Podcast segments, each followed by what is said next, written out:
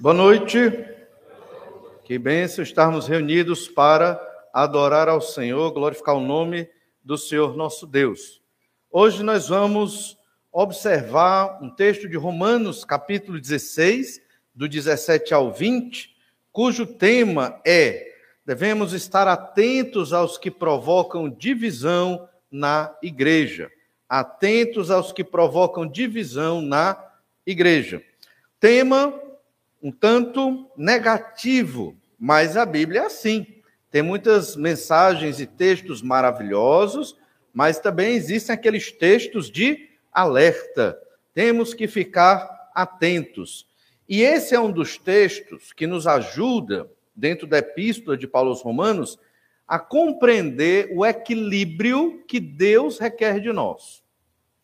Do capítulo 1 ao capítulo 15, Paulo falou muito de doutrina. Essa palavra doutrina quer dizer ensino. Ele falou da depravação total. Todos somos pecadores, completamente pecadores. Não há nenhum ser humano que não seja completamente pecador no seu ser. Não existe. Falou também da necessidade que nós temos de Deus, da justificação pela fé em Cristo Jesus. Jesus morreu numa cruz para nos declarar justos. Não somos justos. Essa palavra justiça, dentro dessa epístola e da Bíblia, se refere ao fato de que o pecador é um criminoso diante de Deus. Nós todos nascemos na condição de criminosos diante de Deus. Quando Jesus é pregado na cruz, essa, esse fato histórico que aconteceu, que os evangelhos relatam, a Bíblia relata, nos mostra que o justo pagou pelo crime dos injustos, no caso, nós. Nós quem? Todo ser humano que, arrependido dos seus pecados, creu no Senhor Jesus para a salvação. Todo, não é só da Igreja Batista, mas é qualquer pecador que reconhece a necessidade da salvação, preciso de Deus, só através do Senhor Jesus que eu terei plena salvação e comunhão com Deus, esses são cobertos pelo sacrifício do Senhor Jesus. Diante do tribunal de Deus, são declarados justos. No futuro, todos aqueles que creram em Jesus serão tornados justos. Após esta vida, ou quando Jesus voltar, em algum desses momentos, nós seremos tornados justos e plenamente santos. Toda essa doutrina Paulo explicou do capítulo 1 até o capítulo 11. Falou também da nossa reconciliação através de Cristo. Éramos inimigos de Deus, nos tornamos amigos de Deus por causa do sacrifício do Senhor Jesus Cristo.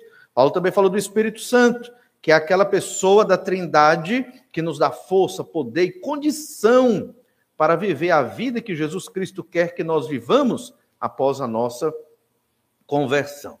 Então, foram capítulos de muito ensino e é um, um dos textos do Novo Testamento que mais sintetiza e explica o Evangelho do Senhor Jesus Cristo de uma maneira bem clara. A partir do capítulo 12, nós vimos a parte mais prática dessa epístola, dessa carta que Paulo mandou lá, escreveu para a igreja de Roma.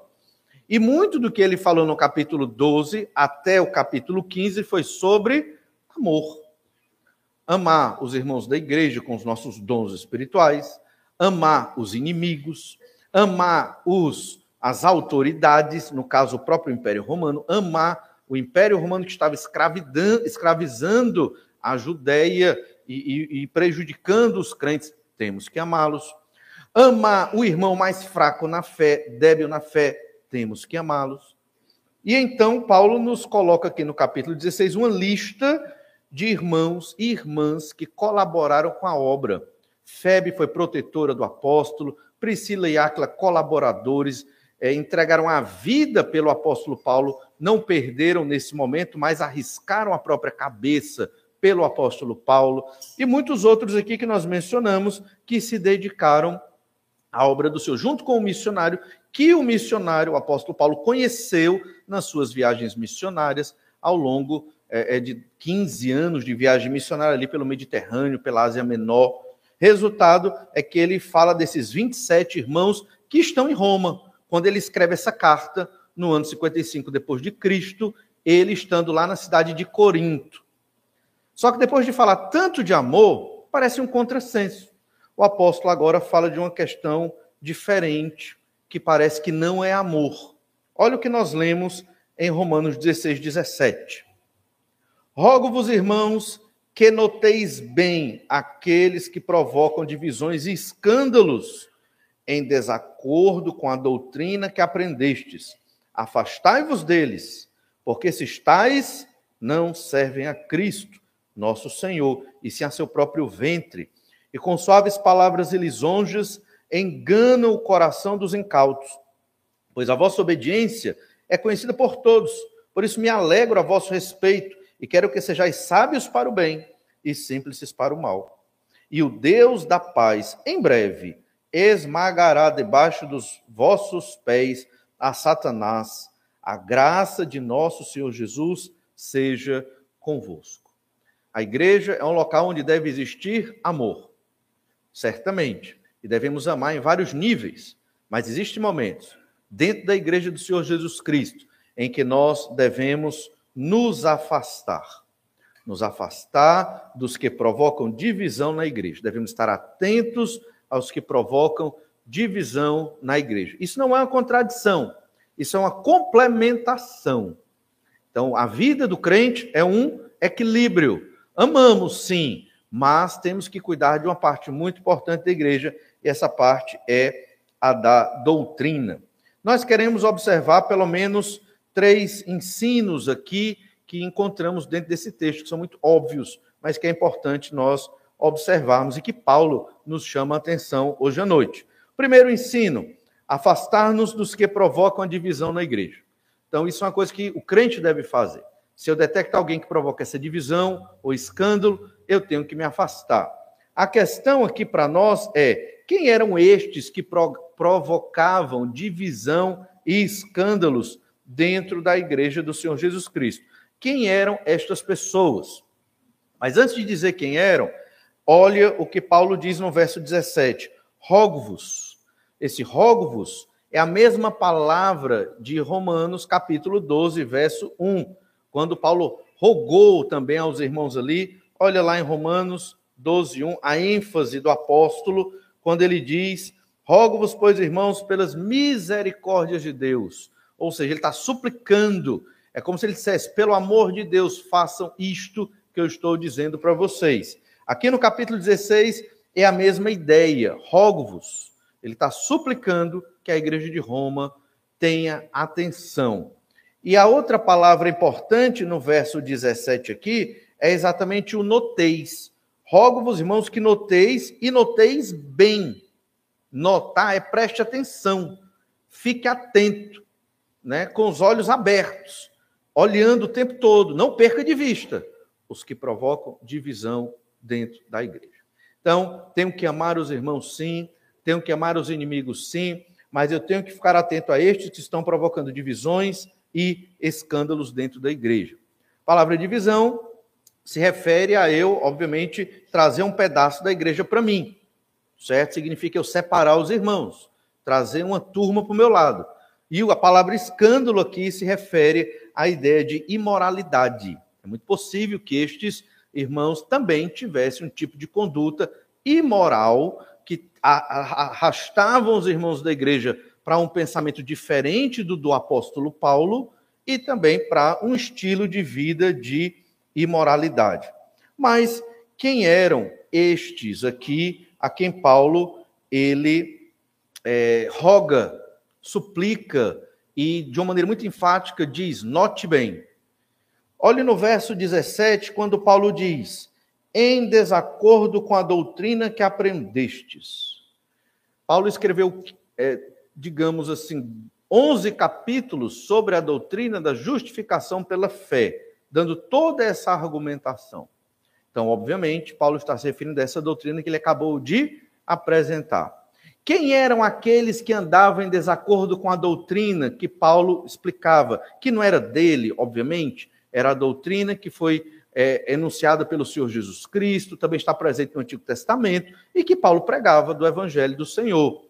a doutrina da justificação pela fé, somente, salvação não por obras, mas somente pela fé no Senhor Jesus Cristo. Essa é a doutrina que Paulo está mencionando aqui. Quem naquela época andava em desacordo com esta doutrina? Mestres judaizantes. Se diziam irmãos, mas estavam ensinando um outro evangelho. E qual era o outro evangelho? Você pode ser salvo por Jesus, mas não somente. Também tem que fazer as obras da lei de Moisés. Então, esse era o problema. Você não é salvo somente pela fé. Você também tem que fazer alguma coisa. Você tem que se circuncidar. Você tem que obedecer à lei, que está lá, os 613 mandamentos que Deus deu a Moisés. Se você não guardar esta lei, só por Jesus você não será salvo. E essa é a maravilha do Evangelho, é que a salvação é só pelo nome do Senhor Jesus Cristo. É um negócio tão incrível que os seres humanos pecadores não acreditam.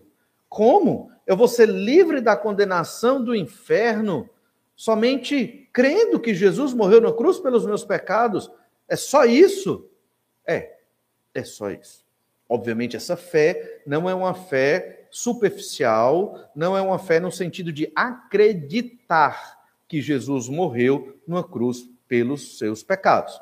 É uma fé no sentido de confiar a sua vida no fato de que Jesus morreu numa cruz pelos seus pecados. Acreditar, nós acreditamos em muitas coisas, até os demônios acreditam em Deus, isso aí a gente vê na Escritura. No entanto, não é só acreditar na existência, mas é confiar que o sacrifício de Cristo é suficiente e nada mais é necessário para nos livrar da condenação do inferno de fogo e nos trazer para um relacionamento favorável para com o Senhor nosso Deus. Estes mestres judaizantes, há muito, estavam perseguindo o ministério do apóstolo Paulo. E alguns deles talvez já fossem lá radicados à igreja de Roma, tudo indica que eles eram daquela igreja e dentro da igreja estavam trazendo ensinos errados com relação à doutrina que o apóstolo ensinou. Olha o que diz lá em Atos, capítulo 15, verso 1. Olha na sua Bíblia, Atos, capítulo 15, verso 1, fala um pouco do que estes mestres judaizantes ensinavam. Lembrando que esse capítulo 15 é depois da primeira viagem missionária de Paulo, que ele pregou o evangelho na região dos Gálatas.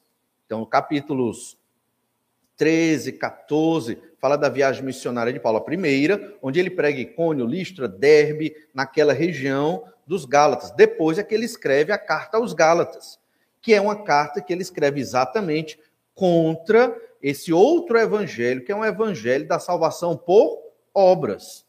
Olha o que diz em Atos 15, verso 1.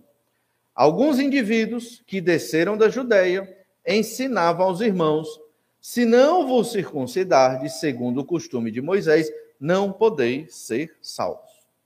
Então, esse grupo de irmãos que desceu da Judéia se diziam irmãos, se diziam crentes em Jesus, né? a gente é, acha que talvez não fossem, porque eles estavam ensinando um outro evangelho.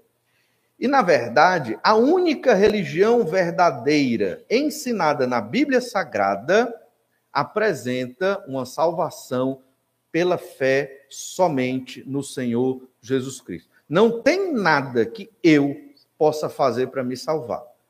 Eu posso ser o cidadão exemplar, mais justo que existe no mundo, mas ainda assim isso não me salvará. Eu vou entregar o meu corpo para ser queimado para que eu seja salvo, né, vai ser uma carbonização indevida, né, inútil, porque não vai me salvar.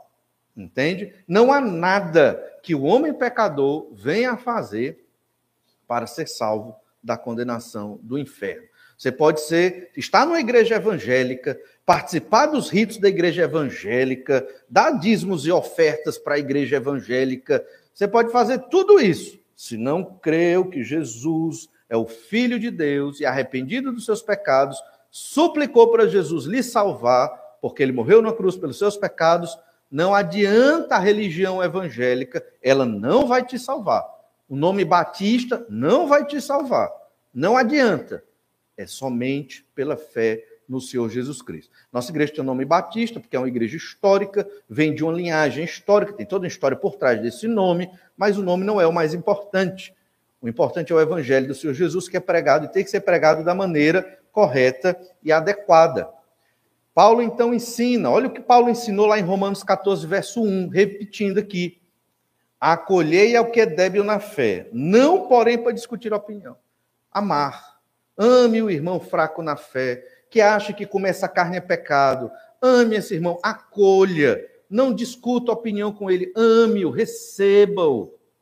Olha Romanos 15, verso 1.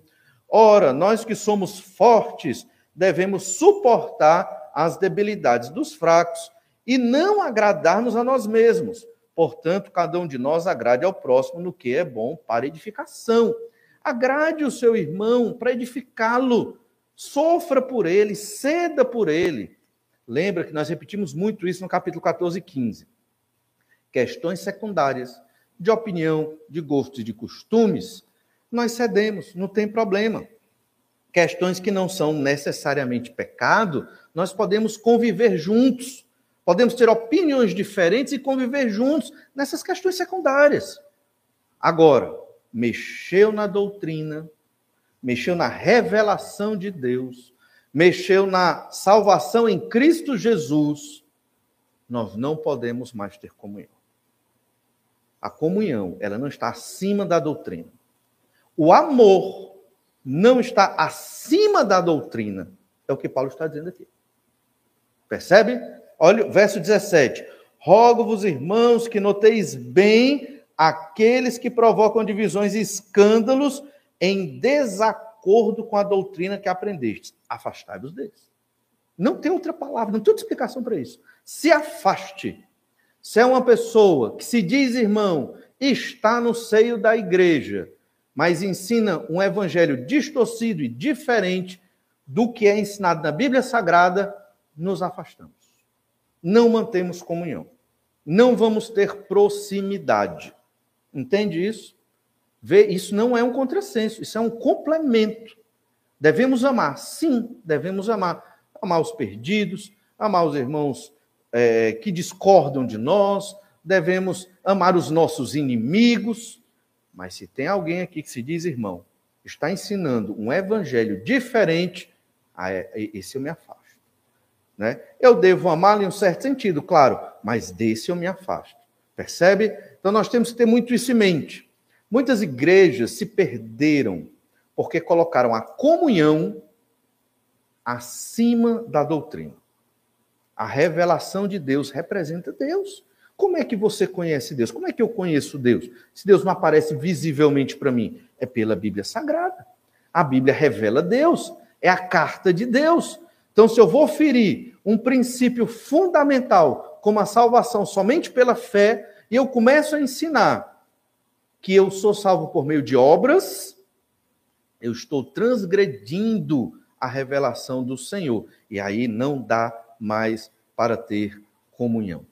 É por isso que a nossa igreja não tem comunhão com muitas outras igrejas que ensinam uma coisa esquisita, entende? Não é porque nós somos melhores do que ninguém, não é isso. Pecadores, como todos são pecadores, mas existe um negócio chamado doutrina, ensino, e nós não podemos romper com a revelação do Senhor nosso Deus. O que Deus revela sobre a salvação em Cristo Jesus é muito mais importante, mais caro do que um relacionamento com alguém, do que esta comunhão, mesmo dentro da igreja. Vejam que eram pessoas de dentro da própria igreja, eram pessoas de dentro da igreja de Roma. E Paulo sabia quem era, muito provavelmente, mas Paulo não diz o nome. Interessante, né? Porque Paulo não era daquela igreja, Paulo não plantou aquela igreja, dos versos 1 do capítulo 16 até o verso 16 do capítulo 16, Paulo dá nomes. Percebe? Porque ele está falando de pessoas que colaboraram com o ministério, crentes em Jesus, pessoas que se esforçaram, tinham igrejas nas suas casas. Ele elogia, ele dá um nome.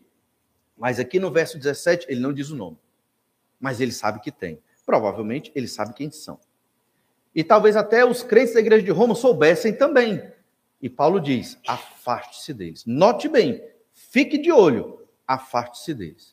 Veja que Paulo não escreveu só para o pastor da igreja de Roma, que não tem o nome desse pastor aqui, mas ele escreve para toda a igreja. É toda a igreja que tem que ficar ligada nisso. Toda a igreja tem que observar a doutrina e se perceber que há um ensino errado nos fundamentos do evangelho do Senhor Jesus Cristo, como salvação por obras, então essa pessoa deve ser observada, exortada, vamos se afastar dela, porque ela está indo contra a palavra de Deus. Não num detalhe, que a gente sabe que tem quem batiza jogando água e quem batiza mergulhando. Mas não é disso que a gente está falando. É de doutrina fundamental, que é o, o, a salvação em Cristo Jesus aqui. Estes irmãos, eles estavam cometendo esse tipo de pecado e Paulo era contra eles. Por sinal, foram estes, não exatamente os mesmos, mas desse grupo de judeus que perseguia Paulo por onde ele ia, desfazendo a pregação dele e até tentando prendê-lo. E conseguiram. Lá em Atos, capítulo 21, Paulo realmente vai sendo preso, 21, 22, por estes irmãos ali. E aí ele é levado para Cesareia, de Cesareia para Roma, como nós já mencionamos há pouco. Então, esses irmãos estavam atrás do apóstolo Paulo já há muito tempo e conseguiram realmente capturá-lo. Paulo não estava ensinando nada de errado, pelo contrário, o evangelho de Jesus. Mas estes judeus, alguns até que se diziam cristãos, batiam o martelo dizendo tem que se circuncidar, tem que seguir a lei de Moisés. Um texto que nos ajuda a compreender isso é Efésios 2:1, que diz que o Senhor nos vivificou, estando nós mortos nos nossos delitos e pecados. A pergunta é: um morto pode pedir ajuda? Não, está morto, não está doente, está morto nos delitos e pecados. Um morto pode tomar um remédio para melhorar? Não. Então, Jesus nos deu vida, Jesus nos ressuscita, estando nós mortos nos nossos delitos e pecados. Quando você creu no Senhor Jesus Cristo, arrependido dos seus pecados, não é porque você tinha um coração bom. Não era. Não é porque você era inteligente e descobriu o código secreto da Bíblia. Não era. Até porque a Bíblia é simples no que tange a pregação do Evangelho. Mas foi porque Jesus ressuscitou você ali. O Espírito Santo de Deus plantou uma fé de modo sobrenatural na sua vida e quando a mensagem do Evangelho chegou até você, você reagiu crendo no Senhor Jesus Cristo. Toda obra de salvação do começo ao fim é Deus quem faz. E o no, nossa vida é debaixo da graça do Senhor. É o Senhor que nos sustenta. Você acha que você está aqui hoje porque você é muito saudável, muito inteligente, muito capaz, porque tem toda uma estrutura de casa, transporte, tudo isso? Aparentemente parece que sim. Mas tudo isso foi Deus que lhe deu. A sanidade foi Deus que lhe deu. A saúde, as pernas, tudo foi Deus. Só percebemos a nossa fragilidade quando temos uma doença muito grave, quando levamos uma queda e ficamos ali, né, sem poder andar alguns dias, aí a gente percebe, meu Deus, como eu sou frágil. Mas a Bíblia sempre disse isso. A nossa vida é como uma neblina. Nós não somos resistentes. A nossa mente, ela se abala muito fácil. Muito fácil. Mãos, quem nos sustenta é Deus. E graças a Deus por isso. Podemos viver tranquilos e confiantes, porque o Senhor, se revela na Bíblia Sagrada, Pai do Senhor Jesus Cristo, é um Deus misericordioso e bondoso, não tem prazer em maltratar ninguém, pelo contrário, é longânimo, Deus não quer se irar. Todo ser humano arrependido dos seus pecados, Deus recebe. Se você estiver com o coração contrito e arrependido, não importa o pecado que você tenha cometido ontem, hoje, se você confessar, Deus lhe perdoa. É um Deus incrível, maravilhoso. Isso é liberdade. Nós podemos viver livres por causa do perdão do Senhor nosso Deus. Fora do cristianismo bíblico, todas as outras religiões escravizam, são contra Deus e apresentam um sistema de salvação por obras. Todas. Varia, obviamente, esse sistema, mas sempre é por mérito humano. Somente a Bíblia, no mundo, apresenta um sistema de salvação que não depende do ser humano. Não depende de mim, não depende de você, não depende de uma bondade intrínseca a mim ou a você, não depende de obras, de filiação a uma igreja, não depende nada disso. Depende de uma fé pessoal, única entre você e o Senhor Jesus Cristo. E é Ele que vai agir na sua vida, se você ainda não creu em Jesus, transformar o seu coração. É por isso que a gente nunca força ninguém a estar na igreja de Jesus. A gente sofre por aqueles que não creem no Senhor Jesus. Mas nunca pode forçar, nem constranger. Aí você entende por que, que a gente não chama ninguém aqui para levantar a mão e crer em Jesus, né? Porque a gente não deve constranger ninguém a crer no Senhor Jesus. Você acha que eu pedindo aqui para alguém levantar a mão, eu conseguirei salvar alguém? É claro que não. Né? Deus ele é todo poderoso para salvar quem ele quer, do jeito que ele quer, porque ele é Deus. A mensagem do evangelho é genuína e verdadeira e realmente ela funciona. Mas estes mestres judaizantes, eles estavam ensinando esse outro evangelho, salvação por obras. Isso não aconteceu só na igreja de Roma. Paulo escreveu algo muito parecido à igreja de Filipos. Olha lá em Filipenses, capítulo 3, verso 17. Filipenses 3, 17 diz assim: Irmãos, sede imitadores meus e observai os que andam segundo o modelo que tendes em nós. Verso é, 18 agora. Pois muitos andam entre nós, dos quais repetidas vezes eu vos dizia, e agora eu vos digo até chorando, são inimigos da cruz de Cristo. Muitos andam entre nós. Estavam no meio da igreja. E Paulo não diz isso com raiva. Paulo diz isso chorando. Chorando. Porque se tornaram inimigos da cruz de Cristo. Em que sentido? Pregando um evangelho de salvação por obras. E ele diz mais ainda: é, no verso 19: O destino deles é a perdição, o Deus deles é o ventre, e a glória deles está na sua infâmia, visto que só se preocupam com as coisas terrenas. Característica desses falsos mestres, só se preocupam com as coisas terrenas, prosperidade, solução dos problemas da minha família. É o evangelho da prosperidade. Naquela época não existia formulado como tem hoje, mas algo parecido já acontecia naquele período também. Paulo exorta os filipenses. Haviam irmãos, supostos irmãos, no meio deles, inimigos da cruz de Cristo. Não foram só estes alertas que Paulo deu naquele período. Talvez a gente pense hoje, ah, existem muitos outros evangelhos, muitas pessoas contra o evangelho do Senhor Jesus Cristo, mas isso aconteceu lá no primeiro século, no segundo, no terceiro, em toda a história da igreja, houve um ensino errado, um ensino falso, houveram dificuldades, brigas, divisões. A história da igreja é uma história de divisões. Mas por quê? Por que, que a igreja não se une? Né? E esse é, a, é o discurso da modernidade, uma igreja unida, ecumênica, só paz, amor e tudo. Isso não existe. Sabe por que não existe? Porque somos pecadores. A gente não pode é causar problema na igreja por questões de relacionamento. Temos que nos amar e nos perdoar, que é o que o apóstolo ensina. Mas no momento que entra uma doutrina errada e falsa, temos que nos afastar. E é por isso que as igrejas vão, muitas vezes, se dividindo. Aconteceu em várias partes da história da igreja. Mas Paulo, em todo o Novo Testamento, chama a atenção das igrejas. Olha o que o apóstolo diz lá em 1 Coríntios 5, verso 11.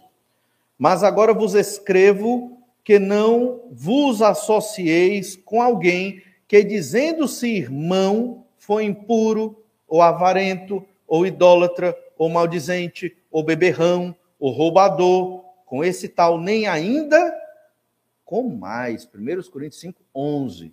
Se tem um irmão na igreja, ele se diz irmão, olha o detalhe, ele nem, nem sei se ele é, ele se diz, mas ele tem uma dessas características, não se associe não chegue perto dele, não sai nem para fazer um lanche, nem tomar um café. Pesado, né?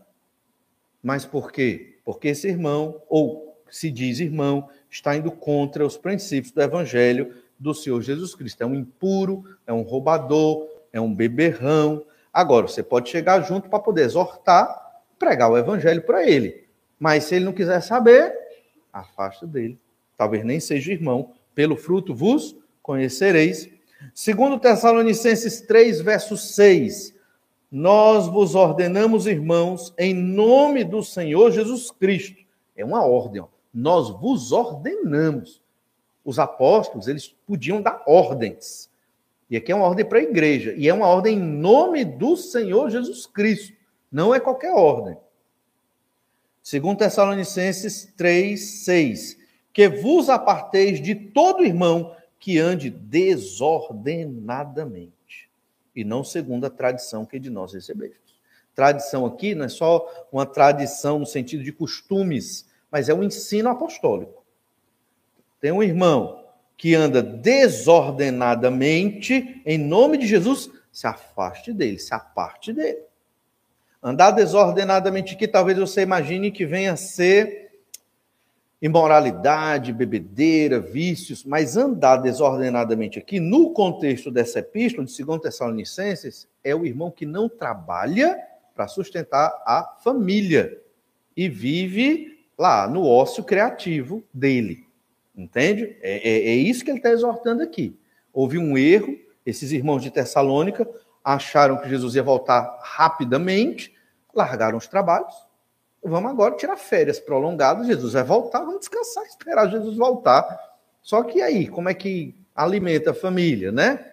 Como é que sustenta missões e as igrejas? Então, por isso que Paulo diz lá na epístola aos Filipenses que até para Tessalônica a igreja de Filipos mandou oferta, exatamente por causa desse contexto aqui.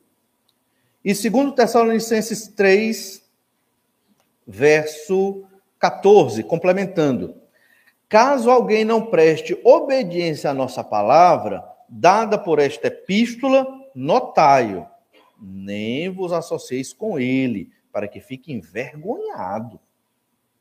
Então, se tem alguém lá da igreja de Tessalônica ou eh, essas epístolas, quando elas chegavam, elas eram lidas publicamente. Às vezes na sinagoga, às vezes na casa dos irmãos, onde a igreja era reunida. Então, o irmão que talvez estivesse nesse tipo de pecado, ele ouvia. Se ele não obedece à palavra do apóstolo, aí o apóstolo diz o quê? Notai-o. É tipo você marca um X naquele irmão. Está marcado. Fica de olho. Fica de olho. Note esse irmão, né? Marque ele aí e não se associe com ele. Por quê? Ele tem que sentir vergonha do pecado. Às vezes, conversar não resolve. Sabe o que, que resolve? Deixar a pessoa sentir vergonha do seu próprio pecado. Hoje, na modernidade, isso é mais difícil. Quando a gente tenta fazer isso, o que é que o irmão faz? Muda de igreja. É muito fácil, né? Vou para outra igreja. Porque bem ali tem uma igreja que aceita eu com o meu pecado. Ninguém vai me perturbar. Eu faço do jeito que eu quiser e não vai ter problema. Então hoje fica meio difícil esse tipo de tratamento, mas é a orientação da Escritura. E ainda em 2 Timóteo 3, verso 5, é, 2 Timóteo 3, 5 diz: Tendo forma de piedade, negando-lhe, entretanto, o poder, foge também destes. Às vezes, muitos falsos mestres têm uma forma de piedade. E a gente vai ver que esses aqui é, é, que estão na igreja de Roma também apresentam um pouco essa forma de piedade, uma aparência de pessoas espirituais, mas não são. Então a gente não analisa essas coisas pela aparência das pessoas. A gente observa o quê? As obras, os frutos, né? Obedece a Deus, é uma pessoa de oração, conhece a palavra, congrega, prega o evangelho, está envolvido na obra do Senhor Jesus Cristo, que é a igreja. Então, são questões que nós observamos.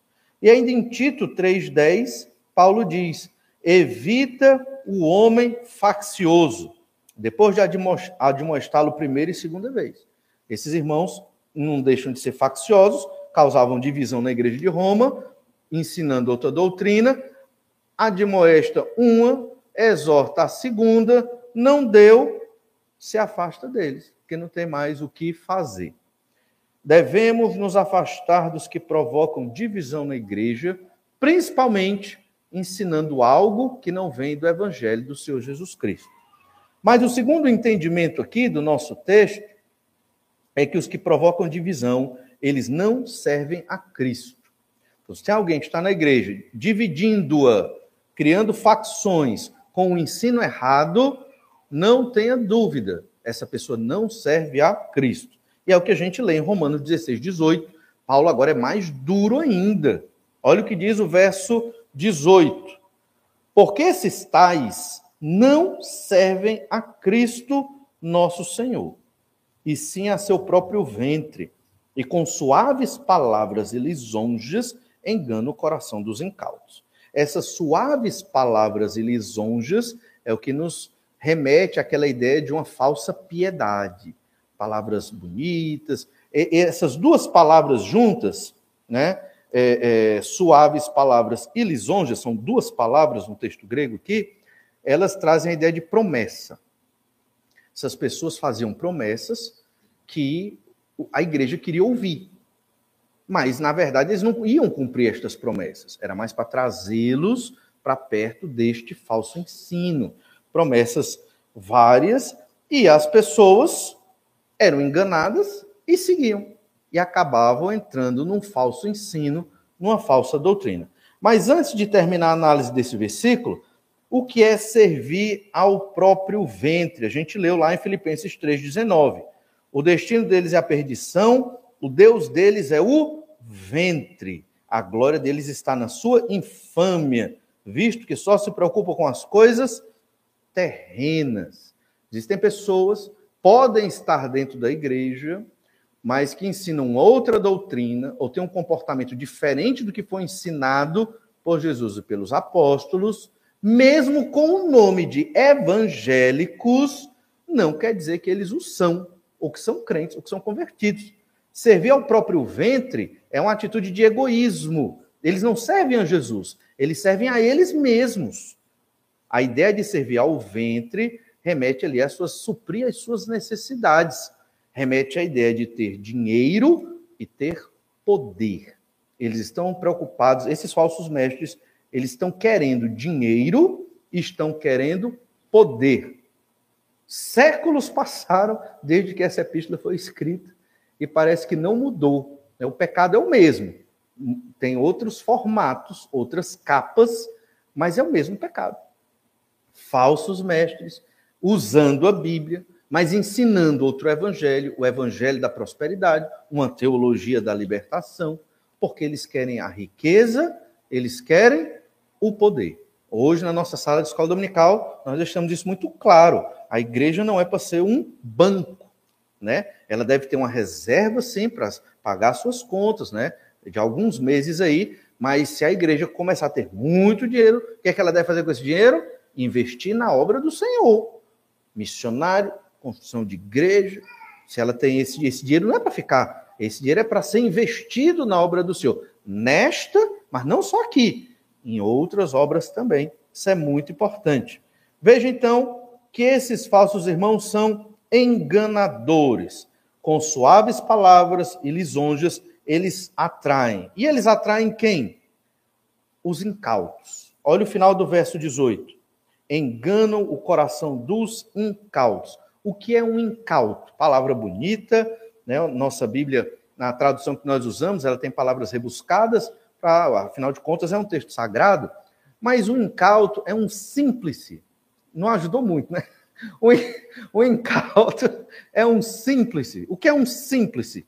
Né? Pessoas simples. Não é uma pessoa simples, humilde, não é isso, não. Simples, dentro da escritura também, ou incautos, são aquelas pessoas, de uma maneira muito prática, elas vão procurar uma igreja para congregar. Ah, o pastor é simpático, climatizada, cadeira acolchoada, né? A turma legal. Eu gosto daquela igreja, vou para lá. Pronto, é assim.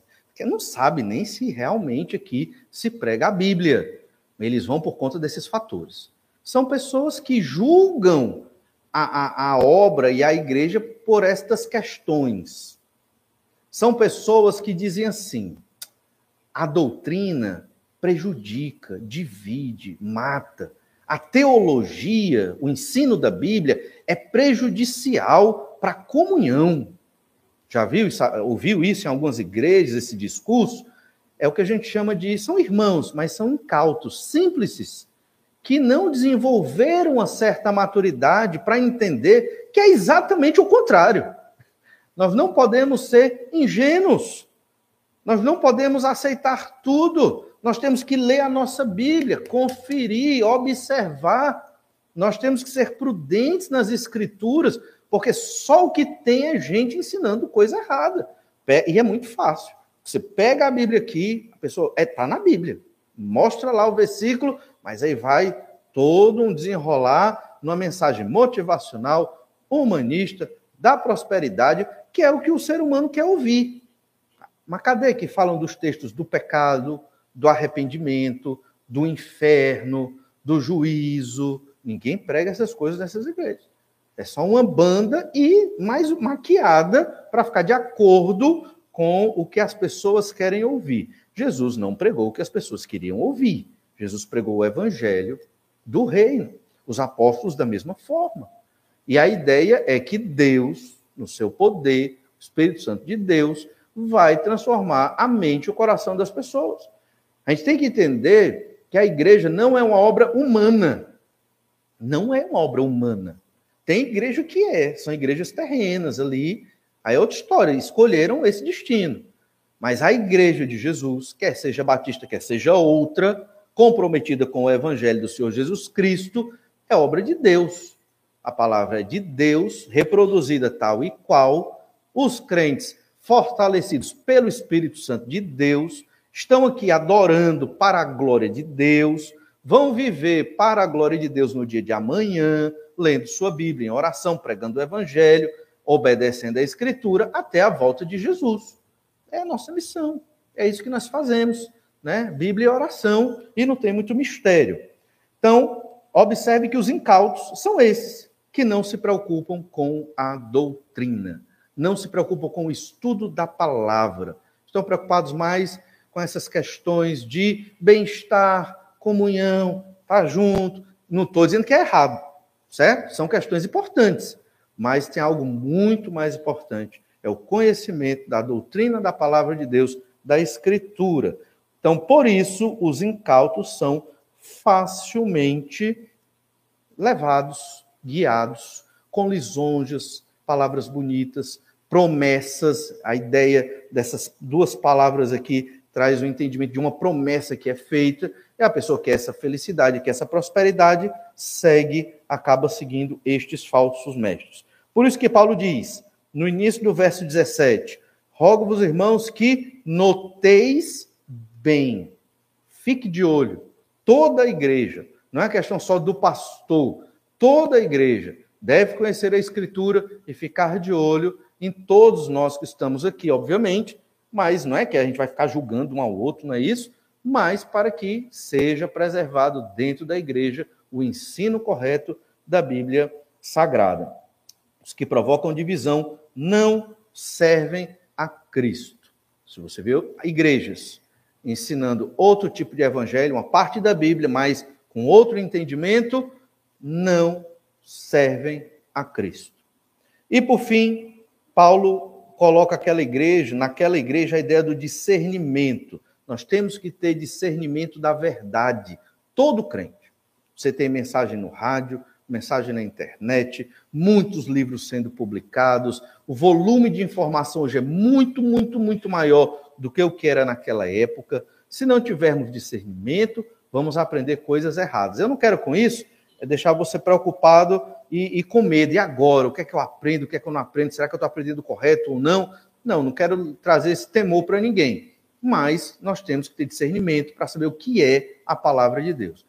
Se você lê sua Bíblia todo dia, durante um ano, você lê sua Bíblia uma vez no ano, não importa sua faixa de idade, não importa seu nível de escolaridade, você vai compreender a palavra de Deus. Não faltando os cultos, congregando, vindo aos estudos bíblicos, as coisas vão se harmonizando e você vai compreender a mensagem da Escritura. Romanos 16, 19 diz: Pois a vossa obediência é conhecida de todos, por isso me alegro a vosso respeito e quero que sejais sábios para o bem e simples para o mal. A igreja de Roma era uma igreja obediente, era uma boa igreja, era uma igreja que andava nos caminhos de Jesus. Mas até as igrejas obedientes, tem pessoas assim no seu meio. E a gente tem que ficar né, observando. E Paulo se alegrava com aquela igreja. Por isso que ele diz: não sejam incautos, sejam sábios para o bem e simples para o mal. Sábio para o bem, obviamente, é conhecer o que a Bíblia nos fala do que é bom, correto, do ser de Deus. E o que é simples para o mal? É quando nós simplesmente somos, até em certo sentido, ingênuos para certos pecados ou até distantes né, de certas práticas de imoralidade e de ensino inconveniente. Simples para o mal traz essa ideia. Olha, em Romanos 15, 14, olha como essa igreja era uma igreja obediente e madura. Romanos 15, 14. E certo estou, meus irmãos, sim, eu mesmo, a vosso respeito, de que estáis possuídos de bondade, cheios de todo conhecimento, aptos para vos admoestardes uns aos outros. Era uma igreja madura, cheia de bondade, conhecimento, maturidade para exortar uns aos outros aqui. Era uma igreja obediente ali. Nós temos o ensino do Senhor Jesus Cristo muito parecido, na verdade, o de Paulo é muito parecido com o ensino de Jesus sobre ser é, sábio para o bem. Olha o que Jesus fala em Mateus 10, 16 Eis que eu vos envio como ovelhas para o meio de lobos. Sede, portanto, prudentes como as serpentes, simples como as pombas. Então, Jesus traz também, não é igual ao que Paulo está dizendo, mas o Senhor Jesus quer que o crente tenha essa sabedoria, essa astúcia santa para compreender a verdade de Deus. E é o que Paulo está dizendo aqui. Nós temos que ser sábios para entender esta doutrina verdadeira e devemos estar preparados para conhecer o que é mal, o que é errado, e isso aqui eu não quero, não chego perto. E se tem um irmão que está ensinando alguma coisa errada, eu me afasto.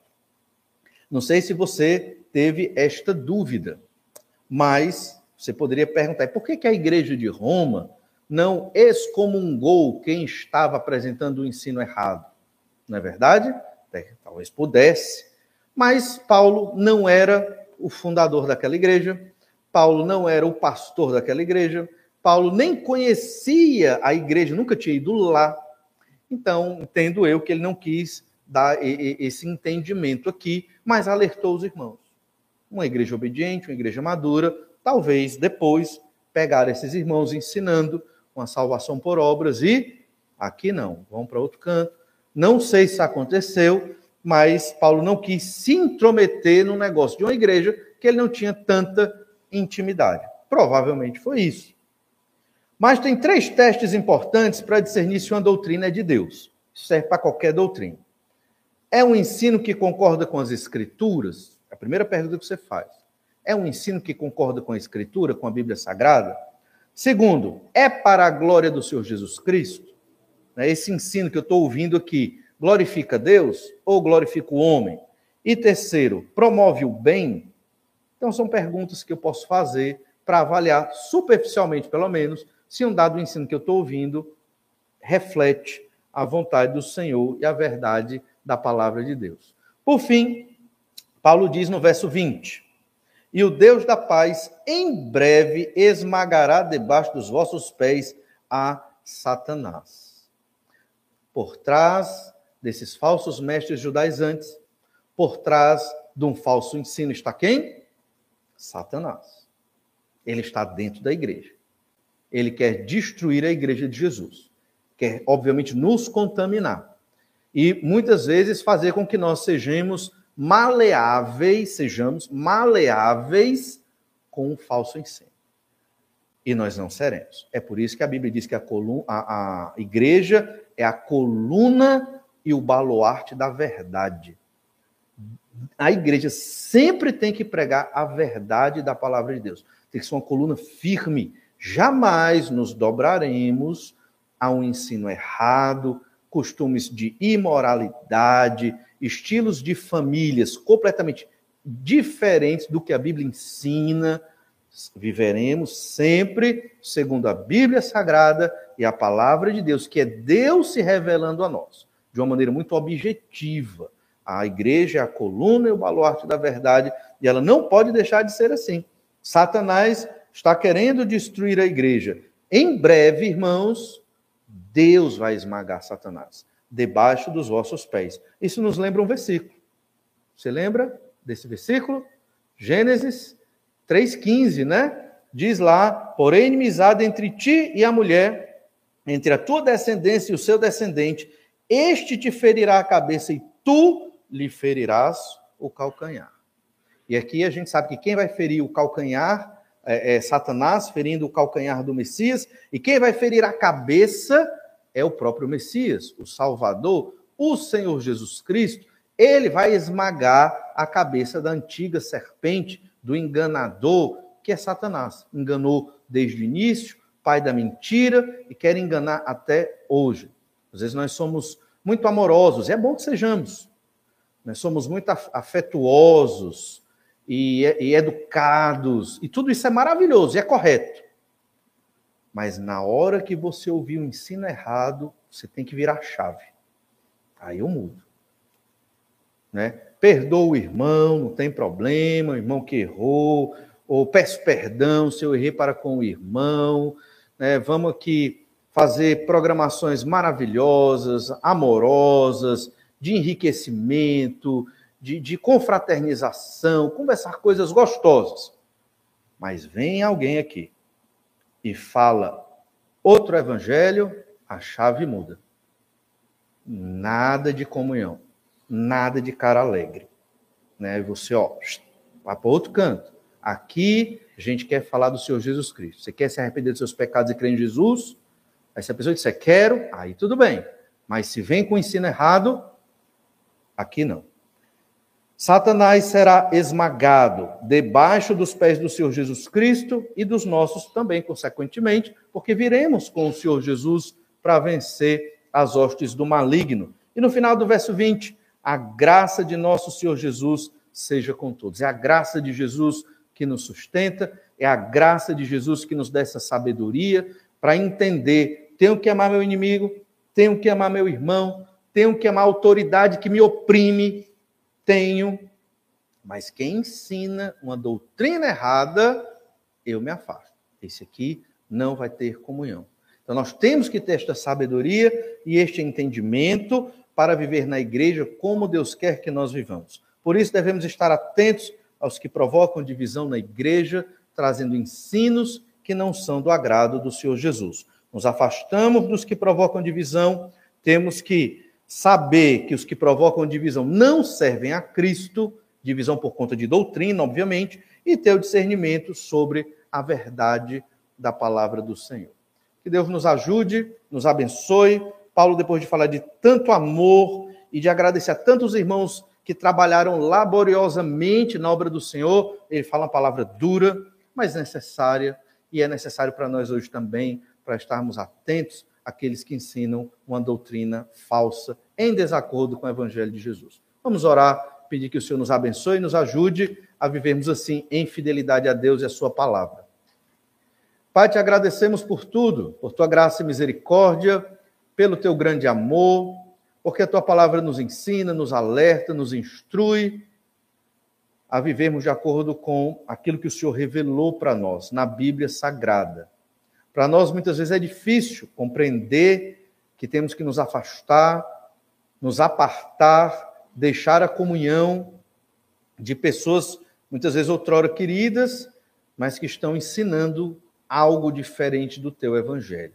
Dá-nos essa sabedoria para o bem e a simplicidade para o mal, no sentido de sempre ao Senhor escolhermos a ti e a tua palavra, mesmo que tenhamos que nos afastar de algumas pessoas que têm ensinado um evangelho diferente. Dá-nos o entendimento para, de alguma forma, amar esses irmãos, mas sem comprometer a integridade da pregação do teu evangelho dentro da tua igreja.